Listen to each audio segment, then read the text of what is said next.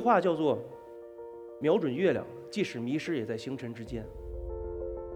也许最后成功不了，即使成功不了，我也是在这个过程中完成了别人完成不了的很多很多的事情。别人看起来很困难的事情，当你去努力做了以后，其实变得很普通。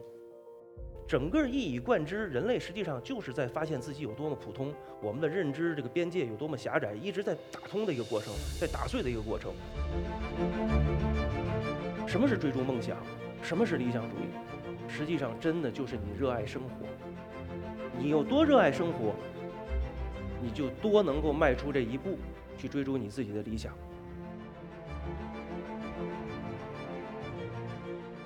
我的题目。一个理想主义者普通人的火星之旅。我姓程，程威，呃，工程的程，呃，单字一个巍，巍峨的巍。八一年出生，呃，算是八零后。我是一个怎么定义我自己呢？一个理想主义的普通人。大家先看一下我先做了什么，因为这个普通人也确实做了一些稍微不太普通的事情。二零一七年，呃，我登顶过珠峰，呃，二零一七年的五月份，呃，这是我在这个登顶之后的照片和我在登顶过程中的照片。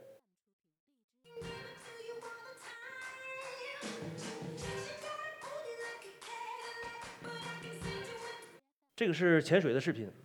作为深海的这个深水潜水员，也是洞穴潜水员，国内比较少见的几个人。呃，曾经多次潜下过一百多米，呃，也是可以说是国内屈指可数的吧。但是在这过程中呢，也确实付出了很多的嗯辛苦和心血，而且遇到很多危险。这是去年呃一八年的时候，在菲律宾的宿务，呃，在水下八十多米，因为我在下面待了将近九十分钟，呃，在八十多米的时候待九十分钟，是 bottom time 九十多分钟，然后后来身体不适。嗯，差点挂了。如果当时有问题的话，可能今天就见不到大家了。呃，后来返回以后，直接进了减压舱。我还很幸运，因为在菲律宾只有两个减压舱，一个在马尼拉，另外一个在宿务。呃，我恰巧在宿务，因为我们有在那儿有个深海潜水一个基地。呃，我在减压舱里待了八小时，把自己的命救活了。所以这也是我们潜水的一个事情。这边呢，就是当时我们潜水时候用的这些设备。你看这么多东西，把这些东西光背到水里，真的就是就很痛苦了。我也是美国 FAA 的飞行员，呃，曾经在美国学过好长时间，呃，可以开小飞机没有问题，呃，这是当时取得执照之后，呃，很高兴的在天空这个自由的飞翔，还有当时考试过后的一个结业照，嗯，那也是四五年前了。我说我是一个普通人，但好像确实做了一些不太普通的事情，这还我还没说全，还有很多很奇怪的事情是我一直在做的。我身边的朋友们都管我叫大神或者怎么样的，我觉得都无所谓。但是我从来不觉得自己很特殊，因为这些东西是怎么来的呢？其实都是从理想。这就是我的理想。我从小其实就是一个很调皮捣蛋的孩子，非常小的时候就喜欢仰望星空，而且总是隐约觉得可以有当宇航员的那一天，一直是这么感觉的。小时候经常调皮捣蛋。然后呢，经常会把家里啊，或者是在外面打架斗殴啊，把家里弄得很脏啊，都有可能。那时候我妈就老说：“你这孩子要上天啊！”现在看来，他老人家可能一语成机，因为我在这条路上一直在努力。去火星，这个刚才李艳老师在分享的时候，我觉得真的是有很多这个英雄所见略同的地方，很多的这个 common sense。我们为什么要去火星？我觉得有三个维度。最大一个维度呢，我们如果分拆的话，刚才这个李李老师也说了。是是我们对地球风险的一个对冲，我认可，因为我也认为地球上很多的问题可能我们解决不了，我们必须要采用一个全新的领域，需要来把它解决，从零开始。但是从零开始容易吗？非常困难。我们到那边之后，我们如何组建一个新的一个社会？如何发展那边的经济？花什么钱？你和人地球人之间的定位是什么？然后怎么在那里生存？其实每一件事都非常困难。有多大困难呢？我们想象一下，其实从三百年前，像美国人刚刚在美国建立新大陆、建立新的一个美国的时候，有多困难，我们只会比他更困难。OK，第二层含义，不管它有多困难，也值得我们做，对吧？第二层含义就是，地球还有可能会经历天地大浩劫。我们如果被困在这个地球上，那么我们再经历天地大浩劫的时候，我们什么东西都没有了。我们的以前。制造的一切文明都会归零，这就像我们手机里所有的这些照片也还会放在其他的地方进行保存，会放在云服务器，道理是一样的。那么第三个层次，在这个大的这个范围之内，是什么呢？我认为，因为尤其现在在火星上已经知道了，在这个两极的地区很有可能有原始生命的存在，细胞啊，或者是病毒啊这种，也许会发现生命的这个呃遗迹，因为几几十亿年前，火星也像地球一样，曾经是一个温暖的一个呃有水的一个星球。也就是说，如果当我们人类真的在火星上发现了生命曾经存在的遗迹的话，这就证明了非常重要的一点：生命在这个宇宙当中并不特殊，我们也不特殊。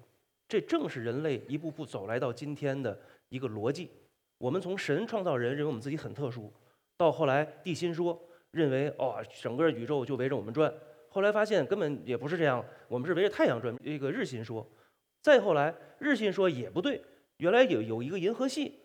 然后后来又发现什么呢？银河系根本就是在宇宙当中几几万亿个星系中的一个，我们什么也排不上号。最新的理论又说宇宙可能就是多重的。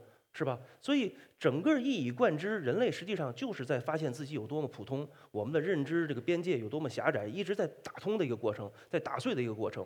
所以登陆火星，如果发现有生命的遗迹的话，基本上可以断定这个宇宙当中到处是生物，到处是智慧生物。这是大的层面，中的层面是什么？大家设想一下，如果真的有一天，十年之后，人类开始移民火星了，那么首先到达火星的。或者前几批到达火星的人，他们可能就会成为火星的殖民者。这就像三百年前，嗯，英国人登陆美国、建立美国的时候道理是一样的。那个时候都是白人。如果没有中国人的基因在火星上，这就类似于我们又错过了一次地理大发现。这对于我们整个的民族是非常悲哀的，很有可能会被摁着又打了五百年。我们的国家领导人非常清楚。所以他们会大力的去解决这个问题。我们中国也会要发射我们自己的火星探测器、火星的这个载人呃登陆的这个工程。最后最小一点，对于个人，有一句话叫做“瞄准月亮，即使迷失也在星辰之间”。也就是说，我虽然说去登陆火星，也许最后成功不了，即使成功不了，我也是在这个过程中完成了别人完成不了的很多很多的事情。别人看起来很困难的事情，当你去努力做了以后，其实变得很普通。回到今天的主题，讲教育，未来教育，通识教育从哪里来的？其实从古希腊来的。古希腊通识教育的来源就是自由之意，叫 liberal arts。我在去游学的时候，在古希腊听到他们说亚里士多德当时是这么理解教育的时候，我非常的惊讶，因为他其实跟中国古代春秋时期的君子六艺很像。六艺是哪六艺啊？诗书射御礼乐，它是当时中国贵族的教育。什么叫 liberal 自由之意？实际上是自由人学习的技艺，数学、这个文学、诗歌等等这些。它为什么是自由人学习的？因为那个时候是有奴隶的。奴隶和自由人有什么区别？我给大家举个例子：为中华之崛起而读书，这是我们周总理的名言了。你看，当他讲出这一个段话的时候，他站的高度是他作为中华的主人，这就是一种主人心态。这就是自由之意，自由人的心态。当如果你说我是为了找一个好工作，嗯，拿到一个好薪水，然后成立一个小家庭，可以吗？当然可以，但实际上这是一种奴隶心态。因为你是在一个既有框架内对现实的妥协，是对你现在的在牢笼当中带着至高的一种无奈。当伊隆马斯克说我要去登陆火星，为全人类解决这个问题的时候，他是在他是代表什么？他实际上在讲那句话的时候，他的态度、他的心态是作为地球的主人。我从小上学的时候，那时候干嘛？老师经常说要有固定答案、标准答案。我其实就很怀疑这个问题，奴隶思维对主人思维，我们其实已经从确定性到不确定性演变变化的一个关键点。我们更多追逐的，像我个人更追逐的是这种不确定性。我早年自己创业的时候是两千零五年开始创业的，呃，两千年出国去留学，然后毕业之后去去开始创业，直到今天我一天。普通的班儿没上过，从自己创业辛辛苦苦，当时知道哇，这可能永远没有一个头儿。到后来接受这种不确定性，然后取得我第一桶金之后，我把我所有的钱投入到跟火星、跟星际旅行相关的所有产业。我投资什么？我投资了生物医药。人要活得长，你要有钱才能去买票吗？我也有我自己的新能源公司，大力的为所有的企业解决这个新能源替代的问题。我还在新疆建设了 spaceport，就是太空港，正在计划建设太空港，都是我对这些事情做出的努力。这些所有东西看起来不寻常的事情，其实是很简单，就是我多年一直在坚持着我的一个理想。什么是真正的理想主义？